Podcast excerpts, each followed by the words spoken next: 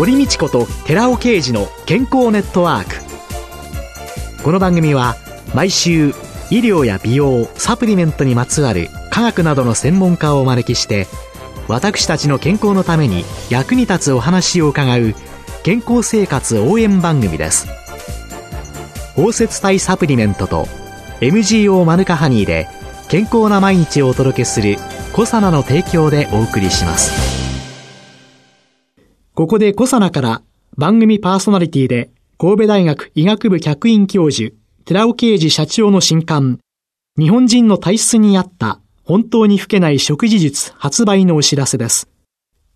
シクロデキストリンの研究の第一人者、寺尾啓治社長が、アルファリポ酸、L カルニチン、コエンザイム Q10 など、体内で作られる有効成分、ヒトケミカルの効果的な摂取による代謝の促進と健康長寿のための食事術について解説します。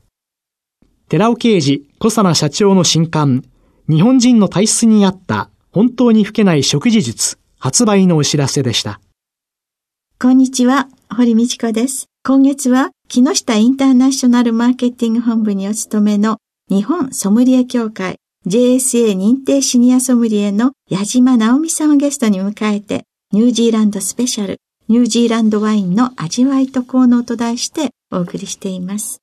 なんだかもう最終回になってしまいましたけれども、はい。ね。はい、八島さん、ご出身はどちらなんですか？はい。私は北海道の札幌市に出身でして、東京に主人と来てですね、10年くらいになります。ニュージーランドですね、初めて行った時に自然がたくさんあって、すがすがしい空気がありまして、行った時には故郷の北海道を思い出しました。そうですね、気候的にもそうですし、うん。すね、広さとか、うん。はい、自然とか、はい、ワインを最初に口にした時のことを覚えてらっしゃいますか？はい。初めて飲んだワイン、甘口のドイツワインだったと思います。とっても優しい甘さがあって、フルーティーなお酒っていうのを初めて味わい、すぐにワインが好きになりました。ただ甘さって言ってもいろんな甘さがありまして、すごく甘いデザートワインもありますし、はい、ちょっとだけ甘い、ほのかに甘い味わいですとか、うん、いろいろな種類の甘さのワインがありますので、本当にこのドイツワインにしましても酸味がありまして、甘くても酸味があるとうまいバランスになるんですね。だからとても口当たりが良くて甘いんだけど甘すぎない感じっていうのは酸味によるバランスっていうのがありますね。うん、あそうすると、初めて口にされた優しい甘さ、はい、フルーティー、はい、それに関して好きになり、はい、いろいろなワインをそうですね。試してみてですね、ワインの味わいの多様性みたいなものにこう惹かれていきまして、うん、今ではちょっと仕事になってしまったというところです。はい。就職も最初からワインに関係してたんですか？いえいえ、あの、初めはですね、今で言うと IT 関係ですので、コンピューターシステムのプログラマーをしておりまして、技術身につけたいっていう気持ちで、その世界に入ったんですけれども、プログラミングですとか、今のその IT の環境ですとか、うん、そういったことは今の仕事にも役立ってるかなっていうふうに思います。という IT 関係に最初就職され、プログラマーでいらっしゃった矢島さんが、なぜ今の職にソムリエというのになっていかれたんですか、はい、そうですね。ワインはもともと好きだったんですけれども、ワインスクールなんかに行きまして、いろんなワインがあることを知りまして、そのうちにですね、お手頃で美味しいワインを自分で見つけたいなっていうふうに思うようになりまして、そんな話をしてますと、講師をされていたソムリエさんにもこう資格を取ったらどうみたいに言われまして、それで資格取得にトライしたっていうふうなことが始まりですね。この資格っていうのは、はい例えば飲食店に勤めてるとか、はい、そういうことがなくても大丈夫なんですか？そうですね。日本ソムリエ協会の資格なんですけれども、以前は資格3つありまして、まずレストランなどの飲食店に勤めている人がソムリエというのを取れて、ワインの輸入とか販売の仕事の人っていうのはアドバイザーというふうな資格になります。で、あの、一般的な愛好家さんという資格もありまして、これはワインエキスパートという資格があります。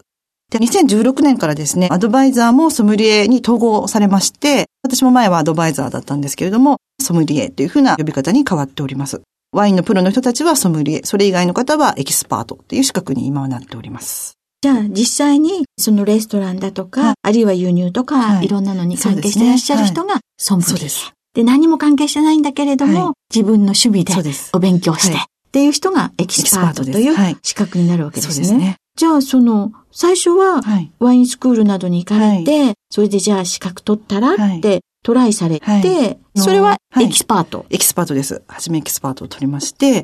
やはりワインの仕事をやってみたいなっていうふうには思ってたんですけれども、なかなか機会がなかったんですが、ワインスクールで新しいワインショップをやるからスタッフ募集しますっていうふうな方がいらっしゃいまして、で、思い切って、それ札幌のワインショップだったんですけれども、勤めてみることにいたしました。そこで3年勤めてですね、ワインアドバイザー、ソムリエ取るには3年間の勤務経験というのが必要でして、エキスパートを持っていたんですけれども、そこで3年してからワインアドバイザーっていう資格を取得いたしました。で、ソムリエっていうのと、はい、シニアソムリエっていうのは、そうですね。どう違うんですか、はいシニアは、名前がつく場合はですね、業界で10年以上の勤務経験というのが必要になってまいりまして、初めてシニアの試験を受けることができるんですね。で、またその試験を受けるんですけども、それで合格するとシニアソムリエというふうに名乗ることができます。ソムリエとシニアソムリエの試験の違いってかなりあるんですか、そうですね。シニアソムリエ私が受けた時はですね、より実践的な問題でして、例えば二次試験なんかでは百貨店さんで催事をやります。どんな企画を提案されますかとか、そういうものとかですね。あと、いろんな企画の提案っていうのが多いです。あと、ワインに対する説明をしたりとか。本当に現場。そうですね。すねうん。まあでも普段やっていることですので、意外とその方がいいかなっていうふうにはちょっと思いますね。はい。それで、シニアソムリエにおなりになった。はい。ということで、はい、今、ワイン関係のお仕事についていらっしゃるわけですけれども、はい、どのようなお仕事をなさってるんですか、今、たくさんの会社では、ポルトガルとかフランス、ドイツ、チリなどのワインも輸入しているんですけれども、私は今回のテーマであります、ニュージーランドのワインの担当をしております。でニュージーランドワインの中でも、ビラマリアというブランドの担当をしております。うん、仕事といたしましてはメーカーとやり取りをしながら、ビラマリアに関するプロモーションですとか、イベントの企画や運営なども行っております。この企画とか運営っていうのは、シニアソムリエの試験に出てくるような、はいはい、あそうですね。まさに実践をするという、そう、ね,、いうことなんですね。はい、まあ、いろんなこう、試飲会を開いたり、まあ、テーマを決めて、和食屋さんでパーティーをやるんでしたら、和食に合うワインを選んで、どんな風に合うのかをご提案したりとか、そういったことをやっておりますね。その他には、はい。どんなそうですね。前職の経験もありますので、会社のホームページですとか、今会社でショッピングサイトっていうのもやってるんですけれども、その辺の立ち上げや運営なども行っております。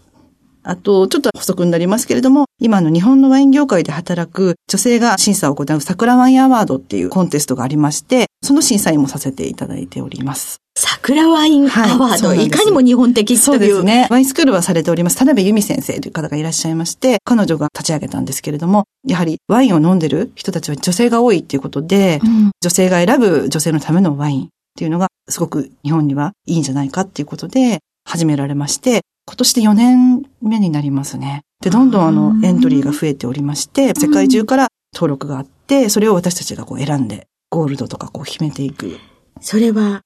どこの国のが今までは？いろんな国がありますね、本当に。で、今のワインも、今までのそのフランスやあのイタリア、スペインなど以外に、ジョージアですとか、スロベキアとか、ルーマニアとかも、本当いろんな世界各国、中国でも作られてますし、うん、まあ、いろんな国でワインが作られている。そういったワインをみんなで選ぶというのはとても楽しい経験です。うん、で、そんな矢島さんから見て、はい、ニュージーランドのワインが他のワインにない魅力っていうのはどんなものですか？はい。ニュージーランドのワインで言いますと、味わいが私は好きなんですけれども、土地柄と一緒でピュアな果実味がありまして、まあ、涼しい気候のエレガントさっていうのがとても魅力だと思います。そのワインを表現するときに、エレガント、はい、ああ、そうですよね。これは、エレガントっていうと、繊細な感じですかね。あまり重くない、濃すぎなくて、程よい味わいですね。アルコールも適当な重さでというふうな、ね、というのを表現するそうですね。エレガント。はい。という表現、うん、反対で言いますと、フルボディですとか、しっかりしたとか、うん、ボリュームのあるとか、っていうエレガントの反対が、フルボディ。はい。その他には？はい。そうですね。ニュージーランドをですね、環境保護ということをすごく力入れているっていうことがありますので、そういった意味では品質的にも安心してお勧めできるワインというふうに思います。それからニュージーランドワインの魅力の一つといたしましては、ニュージーランドワインの98%がスクリューキャップですね、を使用しておりますので、コルクによるダメージっていうのがないっていうことと、あと皆さん簡単に開けることができますので、気軽に楽しんでいただけるってことができると思います。コルクじゃなくて、くるくるっとひねって開けることができるスクリューキャップ。そうです。で、飲み残して蓋しておけばいいんですかね？そうですね。蓋をしていただいて、1日2日大丈夫だと思います。スパークリングの場合は、蓋をするのがなかなか難しいので、ええ専門の線があるんですね。そんなの。もあるんですか？ワインキーパーみたいなものがありまして、ええ普通のワインですと蓋をして、本当は空気を抜いた方がいいんですけど、スパークリングの場合は逆に空気を入れる、入れて圧がそのまま保てるようにするええとキープすることができますね。あとうん、実際に担当してらっしゃはいるワイナリーのワインはどうなんですか？そうですね。私はビラマリアというワインを担当しておりますけれども、こちらのメーカーのワインっていうのは、ブドウの味わいがすごくストレートに表現された品種の個性がわかりやすい、本当に飲みやすいワインを作っていますね。こちらはよくソムリエ試験の勉強にも使われている、あ、そうなんはい、ですかブランドなんですね。タイプはい。すごくわかりやすく美味しく作られております。ビラマリアはですね、ニュージーランド航空さんにもサービスで使われておりまして、ニュージーランドに行ったことのある方っていうのはほとんどの方が知っている大きなメーカーなんです。ワイナリーも訪れるとですね、大きいワイナリーなんですけれども、スタッフ、皆さん全員がですね、とてもフレンドリーな感じで温かく迎えていただきますし、ワイン作りをこう見学していても、日々いろんな革新的な技術ですとかを探求していまして、本当に良いワインを作ろうとしてるんだなっていう風な姿を見ることができます。そんな人柄みたいなものがワインにも素直に反映されているように思います。そこのワイナリーの見学みたいなものはは、一般の人であ、も。できます、できます。前もって空いてる時間などを調べていただきまして、行くと試飲できるスペースもありますし、希望であれば前もって申し込むとワイナリーの中も見せていただけたりすることもできますあ。大体のワイナリーが受け入れておりますので、事前に調べて申し込みいただけると、どのワイナリーでも見学することができると思います。うんでは今日はですね、ニュージーランドを代表する品種であります、ソービニョンブランのワインをお持ちしておりますので、ぜひ先生にも飲んでいただいて、感想をお伺いしたいなっていうふうに思っております。もうね、目の前にあるこのワインがですね、はいさっきから気になって気になって、ラジオ聞いてらっしゃる皆様、ごめんなさいね。私、しっかり味わわせていただきます。はい。で、こちらもスクリューキャップですので、開けるところから閉めますね。全体を持っていただいて、こうひねると、あ簡単に開きます線をぐっと握る。はい。はい。開いてきました。今日はあの、ワイングラスもお持ちしましたので、うんおしゃれです開けていただきますね。ね。私もじゃあ失礼して。あうんはいいい香り。ですか？はい。うん。ですよね。これが先ほど言ったパッションフルーツですとか、フルーツのフレッシュな、うん。わかりましたありま。すか？で、嗅いでいただくと、少しグラッシーって言いますけど、ハーブのような、青い草の上にいるような、爽やかあな。そうやって教えていただくと、そうですね なるほはいどそうだっていう感じがします。はい。いじゃあどうぞ。ただきます。はい。味わいはどうでしょう、うん、美味しい。そうですか。よかったです。白ワインお好きだって聞いたのでちょうどよかったかなと思いますけれども、とってもやっぱりフレッシュでフルーティーな味わいっていうのがこのニュージーランドワインの特徴ですね。考えたら、はい。これで、はい。こってりビーフシチューを食べたいとはう思わない。んやっぱり牡蠣ですと牡か蠣、サーモンですね。あのスモークサーモンなんかもあ、すごくよくスモー。クサーモンもいいかも。うんなんとなく今日ね、合うっていう感覚が、あった気がして、すっごい嬉しくなっちゃいましあー嬉しいです、私た。も。はい。最後に1月以降のイベントなどの予定がありましたら、ご紹介いただけますか、はい。来年の予定といたしましては、毎年6月にですね、ニュージーランドワイングローワーズさんというところが主催しております、ニュージーランドワインがですね、一堂に集まる試飲会というのがあります。こちらはインターネットで探していただけると、申し込みがいただけると思いますので、チェックしていただければと思います。で、また来年ですね、2019年はラグビーワールドカップが開催されます。ニュージーランドの最強チームでありますニュージーランド代表、オールブラックスっていうのが活躍することが間違いないというふうに思われておりますので、ニュージーランドワインも注目されることと期待しております。私たちもビラマリアのプロモーションもこのワールドカップに合わせて企画してまいりますので、ぜひ応援していただければなというふうに思います。イベントの予定につきましては、弊社の Facebook ですとかホームページに掲載していきますので、ご覧いただければなというふうに思います。木下インターナショナルマーケティング。はい。ここのホームページでいいろいろなイベントをはい分かるということですね。はいじゃあもうさっさとこれで終わりにして、私はこのグラスを飲み干したいと思います。はい今月は5週にわたって木下インターナショナルマーケティング本部にお勤めで JSA 認定シニアソムリエの矢島直美さんをゲストに迎えてニュージーランドスペシャルニュージーランドワインの味わいと効能と題してお話を伺いました。どうもありがとうございまし。ありがとうございましたた。続いて、寺尾刑事の研究者コラムのコーナーです。お話は、小佐奈社長で神戸大学医学部客員教授の寺尾刑事さんです。こんにちは、寺尾啓二です。今週は先週に引き続き、Rα リポ酸の効能と Sα リポ酸の有害性。その1、 肥満患者に対する Sα リポ酸の有害性についてお話しさせていただいています。Rα リポ酸は血流の状態を大きく改善しますけれども、Sα リポ酸は大きく悪化させます。 ここにも Sα リポ酸の摂取に問題あることがわかります。さらにグリコーゲンへのグルコースの取り込み量も Rα リポ酸投与によって顕著に改善されています。一方で Sα リポ酸にはそのような効果は示されませんでした。この結果を理解するためには、グルコースを運ぶタンパク質のグルコーストランスポーター4グルット4 の説明が必要です。グルコースを骨格筋の細胞内に取り込むには、このグルット4が重要です。グルット4は通常は細胞内に存在していますけれども、糖取り込みを促進させる刺激が加わると、細胞膜に移動して細胞内への糖の取り込みの輸送通路として働くわけです。グルコース取り込みに必要なグルット4量は健常ラットと肥満ラットにおいて大きな差がないにもかかわらず、Sα リポ酸を投与すると、グルット4量は顕著に減少しました。Sα リポ酸によるグルット4量の減少は、肥満ラットに大きく悪影響を及ぼすことが明らかとなったのです。Rα リポ酸は、グルット4の膜移行を促進しますが、 Sα リポ酸は膜移行を阻害することが明らかとなっています。膜移行を阻害すると同時に、グルット4の量も減少していくということは、グルーコースが取り込まれなくなるということを意味しています。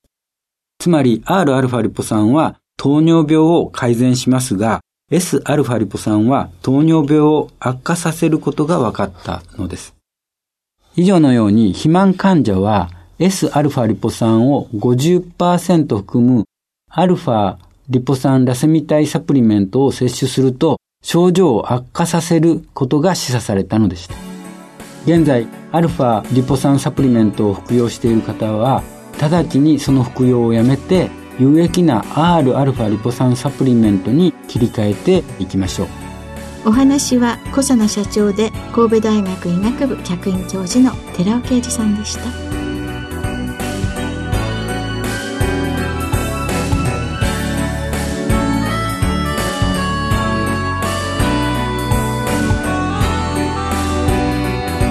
ここでコサナから番組お聞きの皆様へプレゼントのお知らせです。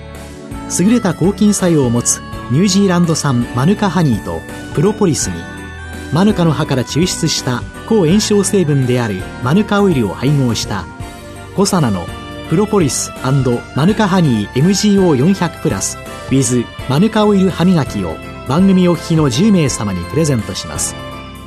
プレゼントをご希望の方は番組サイトの応募フォームからお申し込みください。5サナのプロポリスマヌカハニー MGO400 プラス with マヌカオイル歯磨きプレゼントのお知らせでした。堀道子と寺尾啓二の健康ネットワーク。